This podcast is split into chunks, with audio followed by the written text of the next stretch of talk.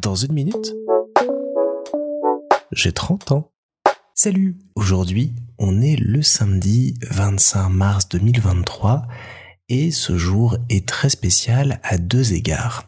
Le premier, c'est parce qu'aujourd'hui démarre une semaine un peu spéciale dans le monde du podcast, c'est le podcaston. Alors si vous connaissez pas, c'est normal, c'est tout nouveau, ça vient d'arriver et c'est un peu plus de 350 podcasts qui, tout au long des 7 prochains jours, vont mettre en avant, au travers de leurs épisodes, le monde associatif et ses valeurs. Un petit peu sur le même principe que le Event en ligne pour ceux qui connaissent. J'ai découvert le projet en début d'année, j'ai voulu le rejoindre parce que je trouve hyper intéressant de pouvoir euh, participer comme ça à un grand projet commun, encore plus quand il a une portée caritative comme celle-ci. Et l'association dont j'avais envie de vous parler, c'est les Chiens Guides de l'Est. C'est une association qui existe maintenant depuis plus de 30 ans dans l'Est de la France et au Luxembourg et qui s'est donné comme mission principale d'éduquer des chiens guides d'aveugles pour les remettre gratuitement à des familles et des personnes malvoyantes ou aveugles. Et c'est une association que je connais depuis que je suis tout petit vraiment tout petit, parce que c'est une cause qui a tenu à cœur pendant toute sa vie à ma grand-mère paternelle, Marguerite Puldemange. Et je vous disais que cette journée du 25 mars est très spéciale, c'est aussi parce que aujourd'hui, ma grand-mère aurait fêté ses 90 ans. Elle est née le 25 mars 1933,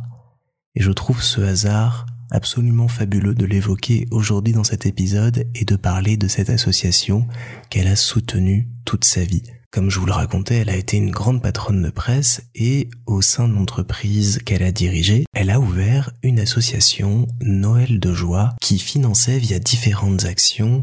des projets à vocation caritative tout au long de l'année. Et en 1975, ils ont notamment pour la première fois offert un chien guide d'aveugle à un couple de la région de Metz. Et à partir de ce moment-là, euh, ma grand-mère a pris cette cause en affection, s'y est beaucoup attachée, s'est beaucoup battue pour elle et voulait notamment simplifier les démarches, l'accès à ces chiens guides pour les familles et les personnes en ayant besoin et réduire tout ce qui était de trajet et autres car à l'époque il n'y avait pas beaucoup de centres qui permettaient d'éduquer, de rencontrer et de mettre en relation des chiens guides d'aveugles, des personnes ayant besoin de leurs services. Et pendant des années et des années, elle s'est battue et elle a soutenu cette association. Elle a notamment financé l'achat, l'éducation et la remise gratuite de chiens à différentes familles et personnes malvoyantes. Et elle portait dans son cœur le grand projet d'ouvrir et de faire construire, pas loin de là où elle habitait, une école pour les chiens guides d'aveugles afin que toutes les personnes de la région puissent facilement s'y rendre à moindre coût pour pouvoir rencontrer leurs futurs euh, compagnons et aides. Et ce projet a mis énormément de temps à se concrétiser et a été finalement lancé au tout début des années 2000. Malheureusement, elle a jamais pu en voir ni la première pierre posée ni l'inauguration en 2001. Elle était malheureusement partie depuis février 99 à ce moment-là et j'ai vécu tout ça, moi petit, avec euh, mon papa qui a repris euh, la suite, qui a géré le projet, qui a inauguré euh, cette école, en ne sachant pas vraiment toute son implication et en la découvrant à travers les années et en étant admiratif de tout ce qu'elle avait pu apporter et mettre en place pour cette cause. Et donc cette école a finalement vu le jour en 2001 et c'était la troisième seulement de France à l'époque et la première en son genre parce qu'elle proposait tout un parcours d'activités et d'initiation pour les chiens guides d'aveugles. Et je me souviens y avoir été plusieurs fois pour les observer en train d'apprendre à s'arrêter au passage piéton, à faire attention en prenant le trottoir, la route,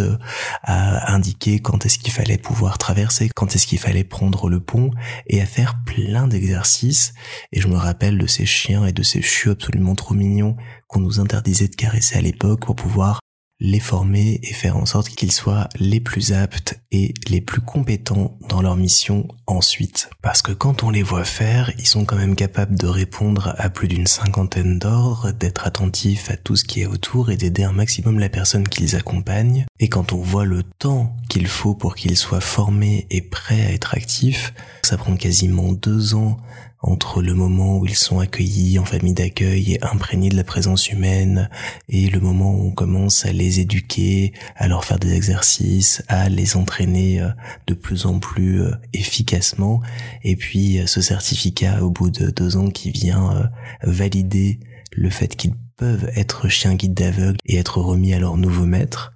c'est quand même impressionnant et heureusement qu'ils ont leur petite retraite euh, au bout de 7-8 ans pour bon et loyaux service pour pouvoir se reposer ensuite parce que ça doit quand même être une vie un petit peu stressante pour eux à être euh, sur leurs aguets et à faire attention à tout ce qui les entoure tout le temps. Tout ça, je l'ai vécu en étant petit. Je me souviens avoir été euh, dans cet endroit, je me souviens de l'inauguration, je me souviens de ces chiens que j'ai vus, de ces personnes que j'ai rencontrées, de ces échanges que j'ai eus avec des personnes malvoyantes, de cette euh, gêne et bizarrerie que j'ai eu au départ à voir euh,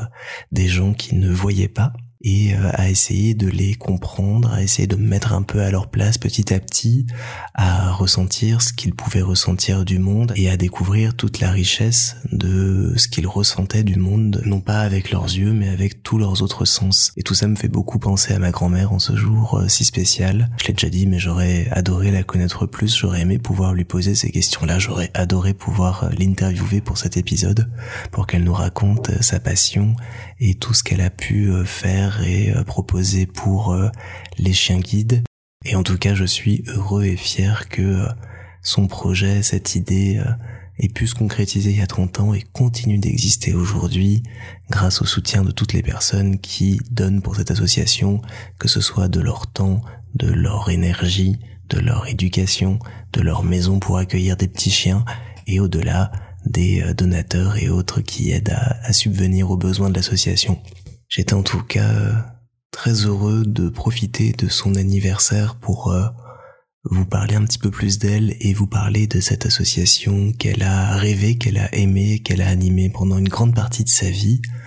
Donc pour rappel, c'est les chiens guides de l'Est. Vous pouvez retrouver toutes les infos sur chien au pluriel-guide au pluriel-est.org.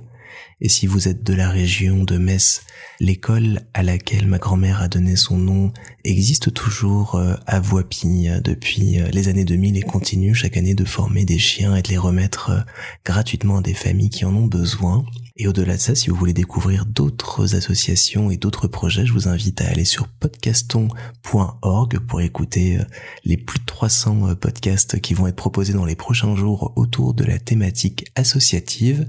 Et si vous avez envie de faire via le site des promesses de dons pour l'association dont je vous ai parlé ou une autre, n'hésitez pas, ça nous aidera à atteindre des sommets. Il ne me reste plus qu'à souhaiter à nouveau un bon 90e anniversaire à ma grand-mère et à la remercier du fond du cœur pour ce projet, cette passion qu'elle a eue et cette passion qu'elle nous a transmise à travers euh, mon papa et moi aujourd'hui. Et merci pour votre écoute. Merci pour eux si vous les aidez. Thank you.